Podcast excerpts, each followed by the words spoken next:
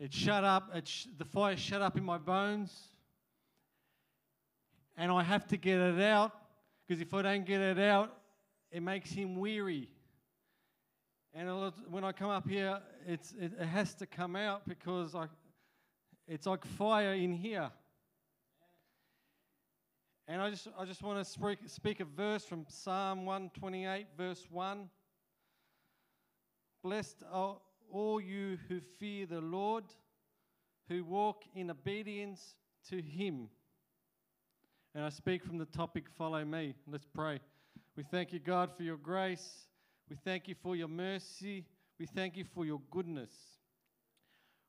We pray that your word just refreshes, touches, brings healing and hope, Father God, to the broken and to everyone that's here, Father, your sons and your daughters, in the name of Jesus. When you fear, you obey. When you obey, you follow, correct? When you truly fear, you'll follow God. But when you don't truly fear, you don't really care or follow. Your, your obedience, your following becomes a bit, you know, I'll follow today, but tomorrow I might not, you know. You know, um, a lot of people say it's, you follow his, the Bible, you follow his words, and that's it. That's how he speaks to us today. It's just his word. And that's 100% true. You have to follow his word because his word's ultimate, his word's his word, his word is truth. But then you got the other side, they say you, you're not supposed to just, you aren't supposed to follow his voice anymore. It's just his word, correct? That's what they say. But if you want to, like, if you're married to your wife and you're like, you know, Oh, I don't know, she's, I want a new wife. I'm going to pray about it, see if God says, you know, it's all right. But it's not right because His word says, do not divorce your wife, correct? But if we want to be guided through life or we need a marriage or we, it's about where God wants to put us, place us, and work through us. So we need His Spirit to guide us. Yes, we have His word, but we need His Spirit to guide us. Without His Spirit guiding us, we're going to make mistakes. Yes, we're going to follow His word, but we need His Spirit. And uh,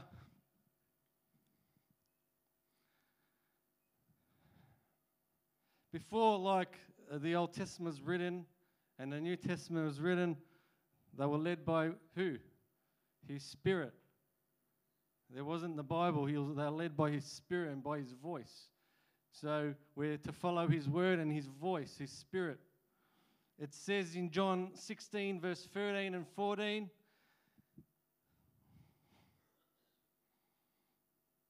He always makes me cry when I come up here. However, when He, the Spirit of truth, has come, He will guide you into all truth. For He will not speak of His own authority, but whatever He hears, He will speak, and He will tell you things to come. He will glorify me, for He will take what is mine to declare it to you. We need His Word and His Spirit. Where's uh, Peter? Put up. Uh, can you put up the photo?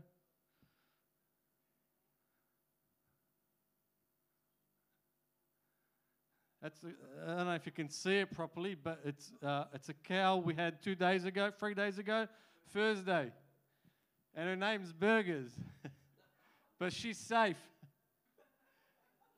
And her her mother rejected her. We, we tried to bring it next to her, and, and she didn't want none, none of it. She didn't want it. She rejected her. And it's our first cow that we're going to feed it milk and hand raise it. And we haven't, we haven't done it before, but we've done sheep. But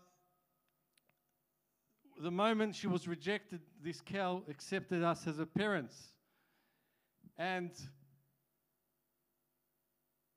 and it's funny because my, my wife does most of the work because I'm at work. Well, she looks after the cow. And, and you know, it's not my first cow. Most of our cows have got food names like chops and uh, brisket and uh, meatball sausages, meatloaf. And there's one called Max. and uh, she, my wife feeds it milk. And after she feeds it, she walks it. And as she's walking, the cow's running, you know, the cow's running, but then it comes back to her and it's rubbing her leg. And then it runs again, but then it comes back. And then it gets tired and just sits there, so she has to carry it back because it's three days old. And uh, we have to be with God side by side. We have to be led by the Spirit all the time because when we get away, when we get away and we stay away, we can't discern who what He wants. We can't discern His voice. His word starts to muffle up. We start to not read the Bible when we're more away from Him. So we have to come back to Him.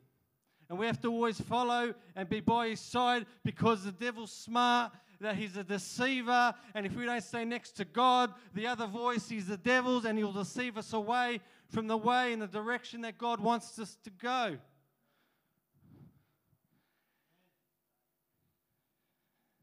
In Acts 16, verse 6 to 10, it says, Now when they had gone through Phrygia and the region of Galatia, they were forbidden by the Holy Spirit to preach the word in Asia.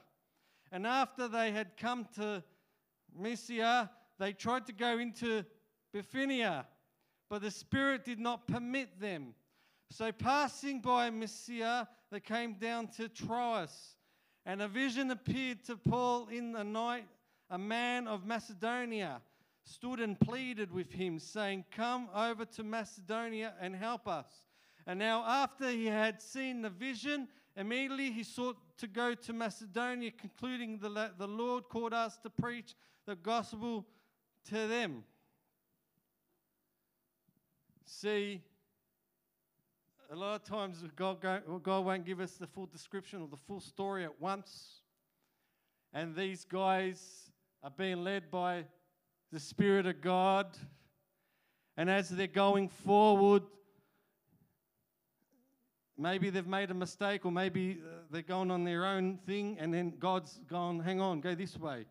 And as they're going this way, He's going, hang on, go this way. And, and, and, and it's a lot of times as you're walking with God, as you're going, even if you're making mistakes, even if you're making wrong choices, as you're going and you're, you're next to and close to His Spirit, He'll guide you. And if you're going the wrong way, He'll guide you to that way so that you can go to the direction and the way He wants you to go. So these guys are walking with God because they got it right, because they, they got the discernment, because they, they were led by the Spirit of God. If they weren't close to God, they would be going the wrong way and they'll keep going the wrong way.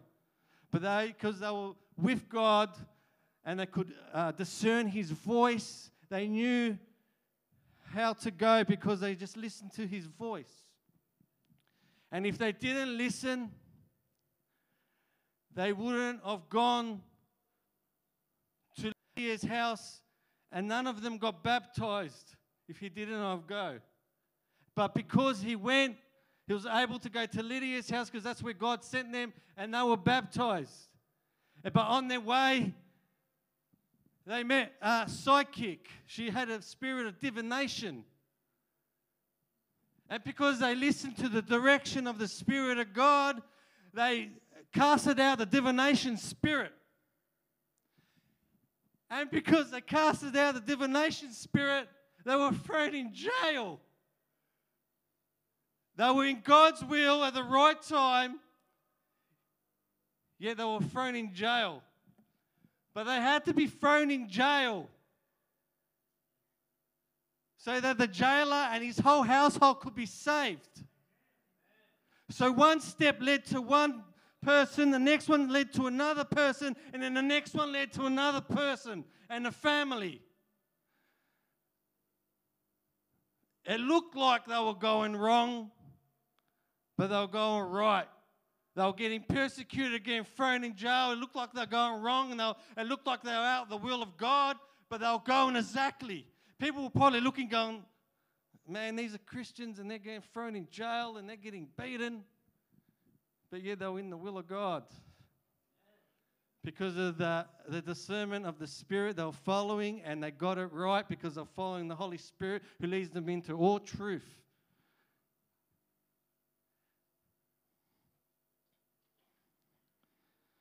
You know, I was, I was traveling, you know, when you work and you travel, and I saw this caravan, and it's like God said, knock on his door. and I'm like, yeah, sometimes blah, blah, blah, blah, you know, yeah, yeah, you pretend to not hear him.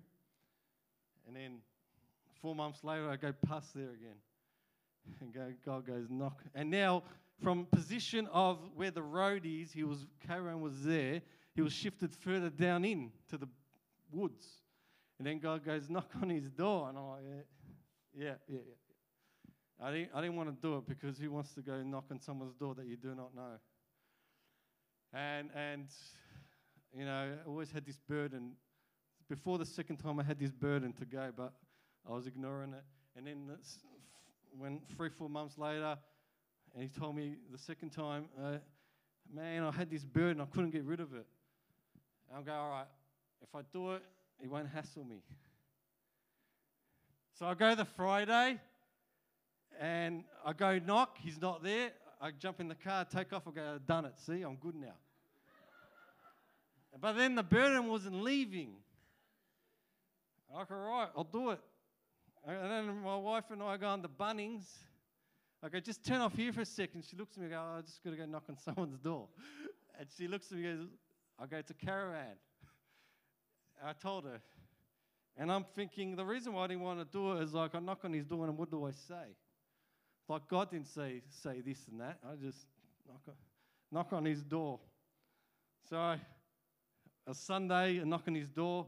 There's movement. Oh, he's home. he opens it, and his dog comes out. And uh, I look at him, and I knew because behind him had 15 empty bottles of alcohol. And I said to him, How you going? I was just driving past, and God said to come and see how you are. He goes, Yeah, I'm good. and I'm thinking in my heart, No, you're not good. You're, you're drinking, you're, you got issues, because when we drink like that, we got issues. We're trying to cover something. And his eyes are red, and Go, All right. And I said, Look, uh, Jesus loves you, and uh, if, if do you want my number to call me? He goes, no. you know when you shake someone's hand, it's like a dead turkey. It doesn't, it doesn't move. It's like he wouldn't give me anything, and I'm like, all right. I go, look, man, I was depressed and suicidal because then I start to hit my testimony. I go, I was depressed, suicidal, and then Jesus set me free. I go, what's your name? And I said, Dino, Andrew Dino. And I go, all right, take care, and I took off. Maybe nothing happened. But God has a reason, yeah? Maybe He'll send more. Maybe something will happen. But we have to obey when things seem nonsense. We have to obey when we don't physically suit us and it doesn't, it doesn't make sense to us.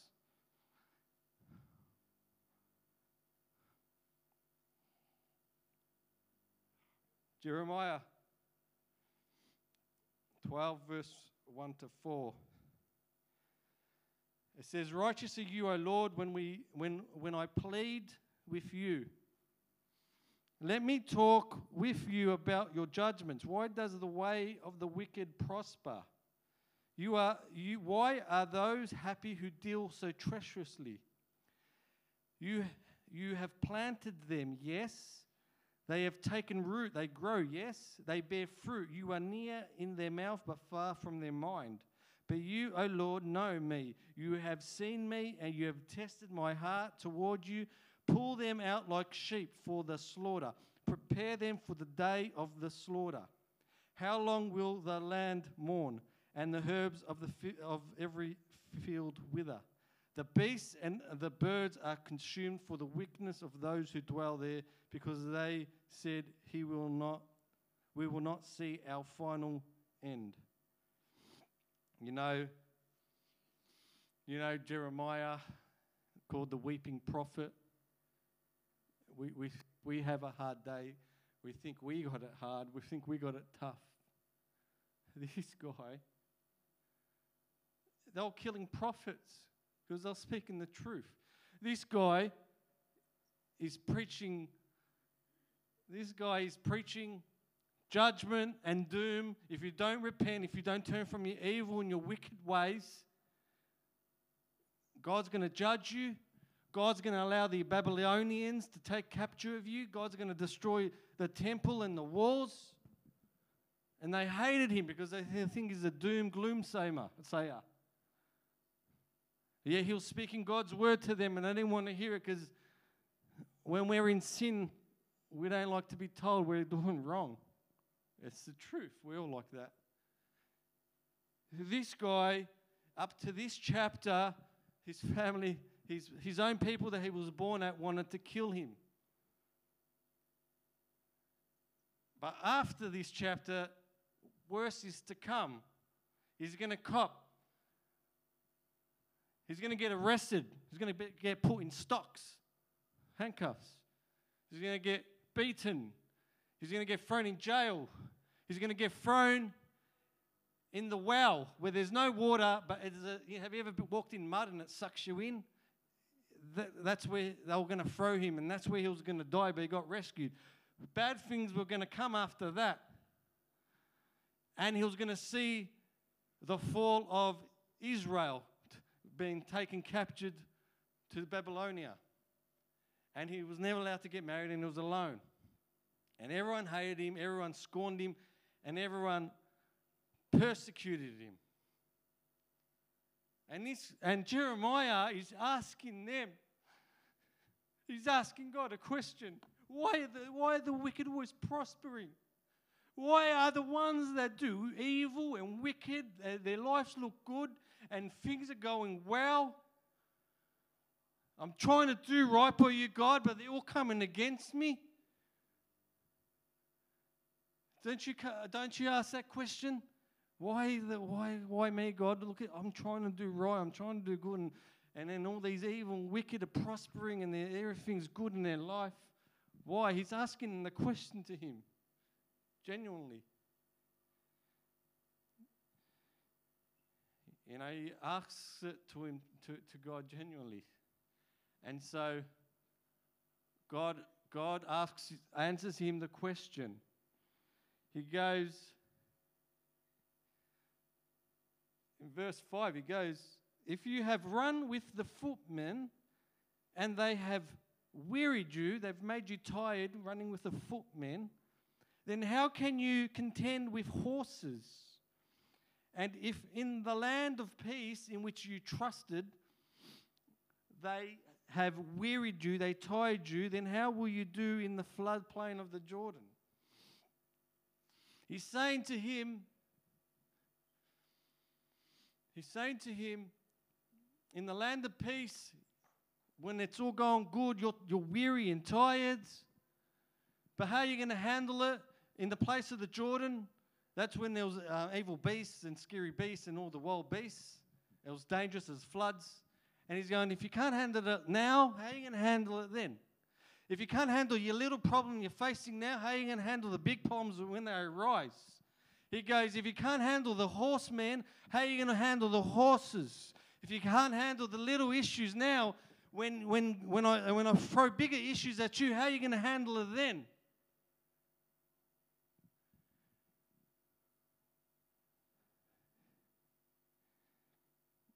You know, I went to the, this Baptist church on the Sunday and they sang hymns, and I liked it. I liked it and, they, and his, his sermon was contending with the horses, right? And I've told you the story how I was working for this carpenter. And when I went in February to this, hear this sermon four months ago, I was with this guy for four months or five. Man, I'm, I'm angry. I'm upset at God. I'm upset. Why are you put me with this guy?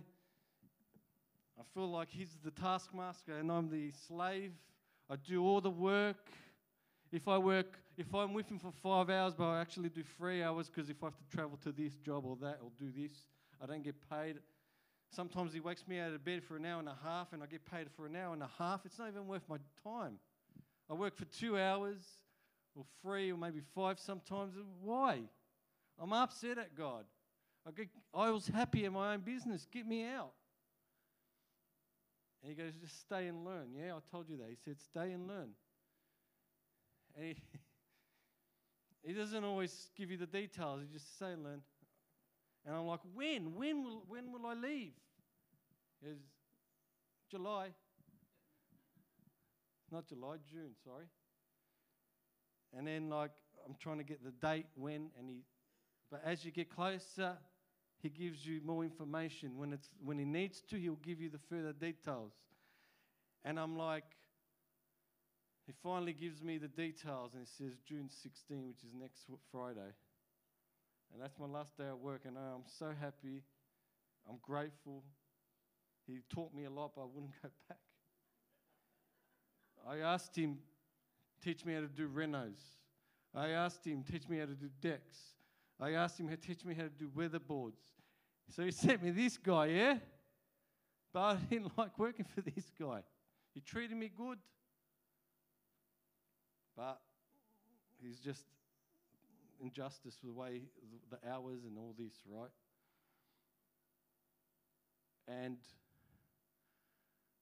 when I come to this sermon and I was complaining, God says, How can you, if you can't handle this little issue you've got, how are you going to handle the horses? If you can't handle the footmen that you're facing right now, how are you going to fa- handle the other challenges I have for you?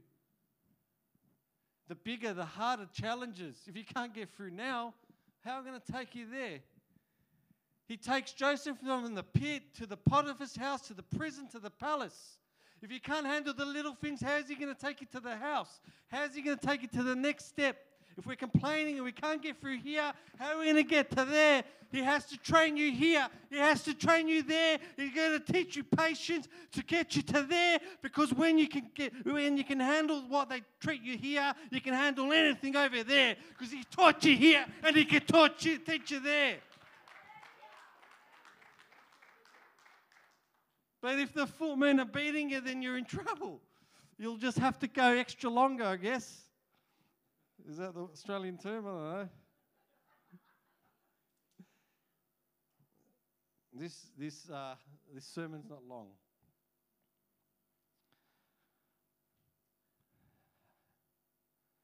You know, in John 10 27, verse 30, he says, My sheep hear my voice. And they know, th- and, and I know them, and they follow me and I give them eternal life, and they shall never perish. Rather, shall anyone snatch them out of my hands? They can't snatch them out of my hands. Because his hands are gripped. You've been purchased by his blood. You've been, you've been held by him. He sealed you with the Spirit of God. How can they snatch you? If you're a true born again believer, you've been snatched by God, and they can't snatch you out of his hands. And he says, My Father who has given them to me is greater than me, and no one is able to snatch them out of my Father's hand, and me and the Father are one. First, they're going to get through Jesus, and once they get, they, they can't get through Jesus because he's God. And then they have to get through the Father. So there's two hands on you. If they can't get through the first grip, they certainly won't get through the second. And they will not get through the first kiss because it was God that created creation. He created the demons, He created the humans.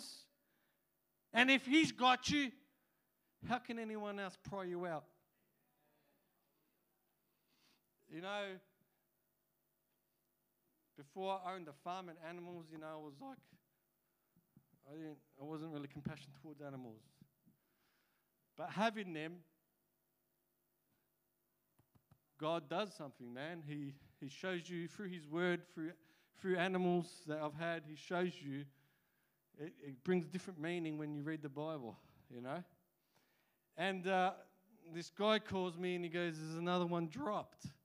Another sheep just dropped. Remember when I told you my sheep were dying from worms? I haven't lost none since then.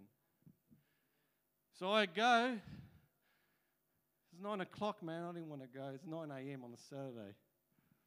I just wanted to sleep. And, he, and, and I go for my trailer, I go for my trailer, and I bring my worming stuff. I bring, I give them beer because they reckon the, they reckon the yeast is good for them. All right. I had one sheep. He's, I think he's alcoholic. He, you give him the bottle, and he and he keeps sucking the, the beer. And it's the Guinness beer. It's one with lots of alcohol, yeast, and he'd pull it out of your hand. You know. So I go there. I go there, and he wanted me to show him how to trim the the hoofs, the nails of the sheep. And there's one dropped. He's like, before they die, they're paralyzed. So we go up to them and I show him, look, this is how you do the, the, the nails. And I'm clipping one. But before I did that, I said, I gave him the worming stuff because that's what I do. I give him this worming stuff. I give him beer. And then I said, Can I pray for it? And as I'm praying, I figured, Jesus, come through for me. He's a non believer. If he comes alive, glory to you. And I'm praying, and I cut one of his, uh, one of his toenails on one foot, and he goes, Okay, that's all right. In other words, he's saying, It's going to die. So why are you bothering to cut the rest? And I ignore him. So I, I start cutting the rest of his feet. And I said, I'm cutting them because I believe God will heal this sheep. And then we go away. We try with him the other ones. And then we said to him, let's go back and check on that one. And I look at it. It was cold and raining, yeah? And windy. And I said, it's still like that. I go, look, if you want, I can come back after three, four hours. If it's like that, we can end its misery, yeah? So I said to it, he goes, your choice, your call. 100% farmers will put a bullet in head and end its life, correct? But because I know God and I go, know God saved my other sheep, I know He can do it with this sheep. So it's like, you know what? I'll come back and we'll give it a chance. And then as I'm driving to go home, sometimes we miss God's voice because we think it's going to be a big booming. Dino, do this. But it was this thought that calmed in me and said, go back, go get it, put it in your shed, dry it up. If the worms that, that didn't kill it, then the rain would have killed it. If the rain didn't kill it, it would have died from no food or drink because it was paralyzed. It couldn't move. It couldn't move at all. So I go back. I go, I'm taking it. I chuck in the trailer, take it home. I put it on, and my wife starts to dry it up It's not moving. And I go, and I was praying for it. And I tried to do the Elijah where you get on top of it. But I was sort of half because I couldn't be bothered. And I'm praying for it to come back. And we have to forcibly, by syringe, give it water. And we have to give it food. And it was eating and drinking, but by, by hand. The next day, I go in there, it's still laying down. I think, oh, it's dead. I look, it's not dead, it just can't move. I flipped it up in the afternoon on Sunday, it's staying there, it's eating and drinking by itself, but it can't move, paralyzed. I come the next day, he's laying on the floor, for it's dead. I look, it's alive, but paralyzed, but it's, it's eating. It's normal poos, it's it looks fine, but it can't move. Come Wednesday, still paralyzed, it can't move. I'm thinking, if it doesn't ever doesn't recover from moving, you can't keep feeding it and looking after it while it's disabled. Do you know what I mean? And we call the vet, not the vet, pet shop, and they go, put a drip in it. She'll come back. Uh, I think I stuffed up. I instead of they say squeeze the start and let it drip, but I, I, I didn't know and I kept squeezing it and it, two hours later, died. I was shattered. I was shattered. The thing was, the sheep is on the floor from Saturday to Wednesday. It's in his poo and wheeze. It's covered completely. The fur, it's terrible smell. The wee touches me, it's burning me.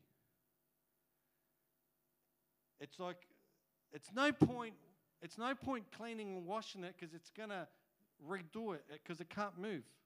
It's going to keep getting messed up and smelling bad. It was atrocious to smell. My focus wasn't cleaning it. I'm focused is trying to keep it alive. My focus is trying to feed it and give it water so it stays alive. And I don't care if it's in its mess. We fix that after it comes back to life. My first duty is to save it. Correct? And a lot of times we make the wrong choices and the wrong decisions. And sometimes they, they're not that bad and it doesn't really hit us hard, the consequences. But sometimes we do such bad uh, decisions and choices, the consequences sting us so hard that it knocks us out. And other people are looking and they can see you, your, the, the, the pee and the poo, they see the mess on you. And they're pointing fingers and they're saying, why can't he fix the mess up? And Jesus, if I have enough compassion for someone else's sheep, it's not even my sheep, I gain nothing. If I have the compassion to get these sheep and try to keep it alive, how much more? The one who holds you in his hands, how much more? Is he trying to keep you alive? Is he down there giving, he's giving water and food to you? He's not worried about the mess at the moment because he's trying to keep you alive. What's the point of him cleaning that mess if you're going to take your life? What's the point of him cleaning and trying to fix, fix you if you're going to walk away from him? If you're going to turn your back, he has to save you. He has to stop you from walking away from him. And once he does that, if this sheep survived, then I could have washed it, it could have run out, and that mess would have been gone. He's trying to save you. He's trying to save you from taking your life. He's trying to save you from that mess. Then he'll clean you up. But a lot of times we point our fingers saying, Look at this guy. Maybe that consequence that's hit you, it's paralyzed and you think there's no way out. You've probably done bad and, and everyone's pointing their fingers at you and they're, they're looking at you like they're going, Look at that mess. But you're in His hands. We make messes. We make messes. We make messes. We stuff up all the time. But it's about repentance. You know, when uh, when uh, God said, I'm going to pour judgment on Israel and, and bring in the Babylonians and take them captive, even in his judgment, he had mercy. He says in Jeremiah 10, verse 8, he says, God restore, uh, it says, For it shall come to pass in that day, says the Lord of hosts, that I will break his yoke from your neck and your burst your bonds. Foreigners shall no longer enslave them. But they shall serve the Lord their God and David their king, whom I will raise up for them. He says in Jeremiah 31 4, and again, I will build you, and you shall be rebuilt, O Virgin of Israel. You again shall be adorned with your lamb- tambourines, and you shall go forth in dances. Who those who rejoice. It's the same God who said He's going to bring judgment if there's no repentance. He said, in Jeremiah 29 11, for I know the plans for I have for you, plans to prosper you and not to harm you. I forgot it. He uses trials to bring us patience and perseverance. He uses, I'm closing up, he uses the footman to change us, to change our hearts, to train us, to change our directions, to remove sin. And sometimes we don't listen, so he's, he's got to He's going to wake us up because He loves us. You know, it's not about the mess. You're right, you're probably in mess right now. You're probably in mess. But God wants to clean you up. God wants, to, God wants you to know that He loves you and He wants to clean you up. Just when the lady was caught in adultery, He forgave her. How much more those in His covenant? We are His best creation. You have a snail. Has, has anyone ever stood on a snail? I think most people have. Their mouth is the size of a pin, yet they got nearly 20,000 teeth on their tongue. How incredible! How incredible! Then you've got an ant. People probably, you know, spray them, kill them. They think they're nuisance and annoying. But what a crea- creature created by God.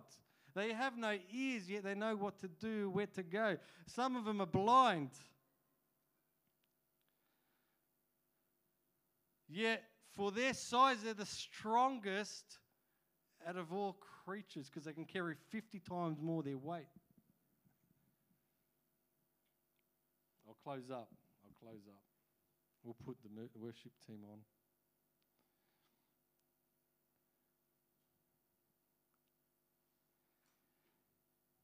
You know what?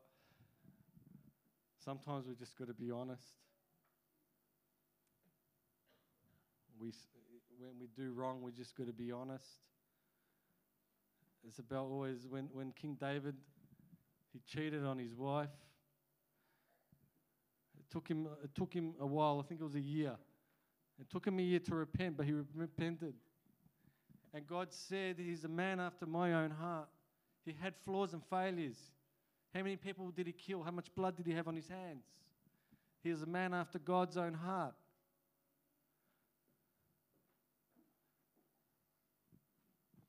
A lot of people think God will disregard you. You know, when you disregard a, a dirty top and you throw it in the laundry, a lot of people think God, God's like that. He'll disregard you when you do wrong. But it took him his son when you're captured by the enemy, when we're captured by Satan in the kingdom of darkness. It took his son. It took his son to release you. It took his son to save you. And you think he could just flick you like that? It took his very life. He came from heaven to earth. And you think he hates you? Yes, we do wrong. But in His goodness, He has mercy and forgiveness. He was naked on that cross. They picture him with the towel over his waist. He was naked.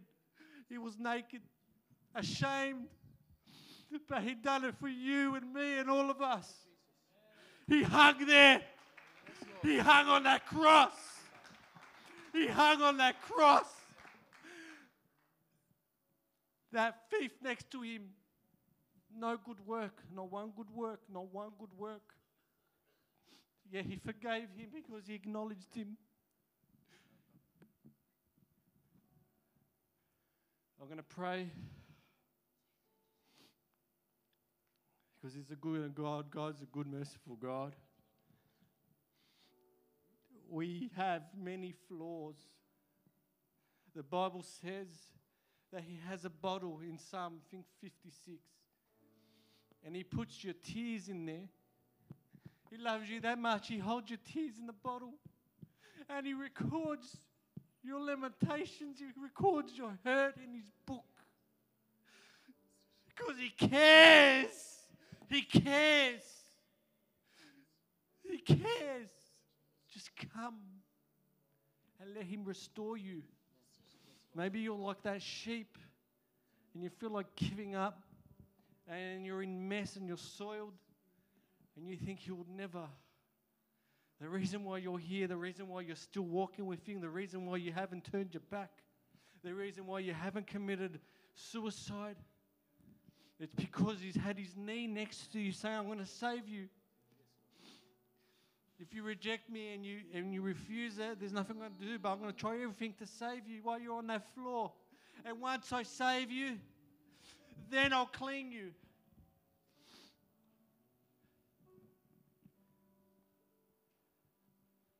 If you want to come up for prayer, feel free. If not, that's all good. I'm going to pray, and we'll all stand up and I'll pray. We thank you, God, for you took off your heavenly clothes, Father and you put on the clothes of humanity. You were mocked, you were scorned, you were hit, you were beat, you were persecuted. The very creation you created was a creation that turned against you. Your very own people that served you turned against you. Yet, you said, Forgive them, for they don't know what they do. You're a merciful God, and we ask that you touch your people. We ask you, you send your grace, and by your Spirit, you change and transform their hearts and their mind and renew them, and allow them to know that you are a God that forgives them. In the, if, that we ask that you clean them, Father, and set them free from the strangle of the enemy if their consequences have struck them so hard, Father, we pray that you reach in and you heal. Like a surgeon that operates and, and sews the wounds. May your spirit right now touch their wounds and start healing.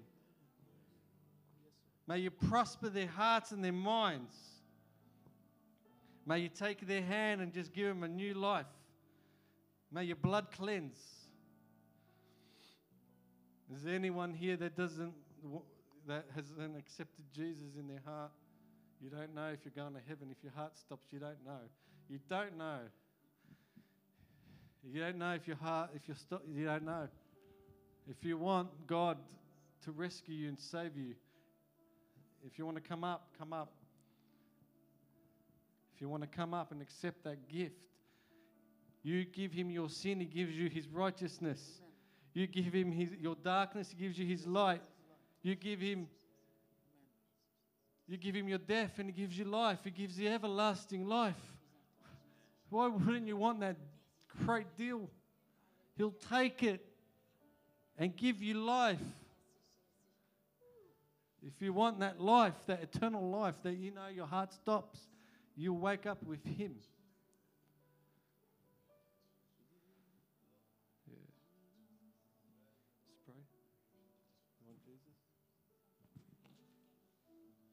Can't go back to the beginning.